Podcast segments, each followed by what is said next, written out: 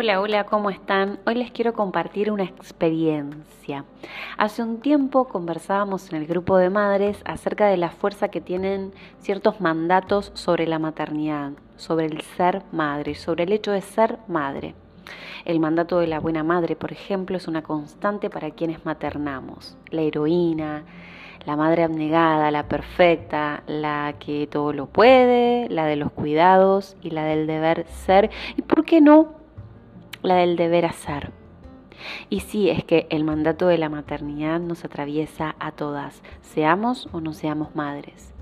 Nos preguntábamos qué sucede cuando lo que se espera, cuando las expectativas en torno a la maternidad, a los hijos, a la crianza, no sucede y se impone la realidad. ¿Qué nos pasa cuando esto sucede? Bueno, aparece la culpa, la inquietud, la crítica, la vergüenza. Una vez más, esa vocecita implacable, una suerte de castigo inevitable para quienes maternamos, vocecita interna que viene a decirnos una y otra vez que algo estamos haciendo mal. O peor aún, algo en nosotras, las madres, está mal.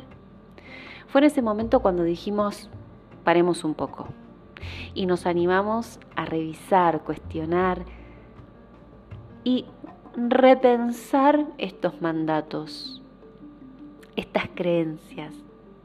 Nos preguntábamos de dónde vienen, dónde se originan, por qué, por qué están ahí, por qué calan tan hondo, van y vienen como fieras indomables, una y otra vez emergen desde nuestro interior. Y finalmente nos preguntábamos, ¿llegará el día en el que podamos vivir, maternar y transitar esta experiencia, esta experiencia de la maternidad con menos culpa, con menos mandato y con más apoyo, con más sostén, más red de sostén? Poder decir a viva voz que esa heroína, esa madre que todo lo puede, el mandato de la buena madre. Solo existe en un ideal, en un mandato social, pero que no somos nosotras y tampoco queremos serlo. También reflexionamos en la importancia de los cuidados, en la importancia de ser cuidadas, maternadas, porque para poder cuidar y sostener la vida, la vida de un ser tan indefenso como, como un bebé, necesitamos ser cuidadas y ser sostenidas. Y esto no es un privilegio, es un derecho. También reflexionamos en la importancia de, de poder deconstruir estas representaciones y lo difícil que a veces puede llegar a ser. Descubrimos que la clave está en hablar abiertamente acerca de lo que nos pasa, darle voz a la maternidad, a las maternidades y que comiencen a circular relatos más honestos, que se acerquen más a la realidad de lo que implica la función de maternar.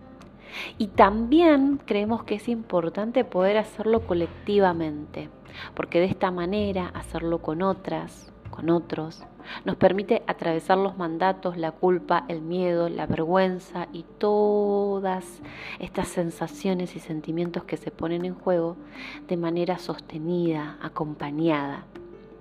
La maternidad es y debe ser compartida.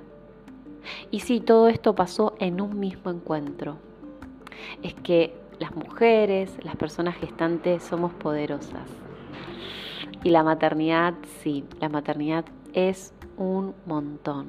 Por eso, hagámoslo más simple, sí, hagámoslo más simple.